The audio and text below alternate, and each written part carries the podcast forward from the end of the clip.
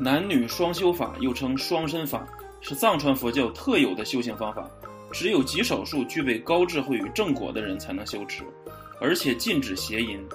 但是在阿底峡尊者到达西藏之前，西藏密宗对于修行双身法的规范并不严谨，多半都是出家僧侣进行双身法。阿底峡尊者对此非常反对。到了尊奉阿底峡尊者的宗喀巴大师，就是直接发布禁令，禁止格鲁派出家僧侣修行此秘法。在格鲁派统治全藏后，藏传佛教各个派别都禁止此此种作为。当代有部分不肖的藏传佛教人士与神棍，打着男女双修的幌子进行性犯罪，损害了藏传佛教的声誉。现在一些以藏传佛教为主的社会，如不丹，都已经明令禁止此种行为了。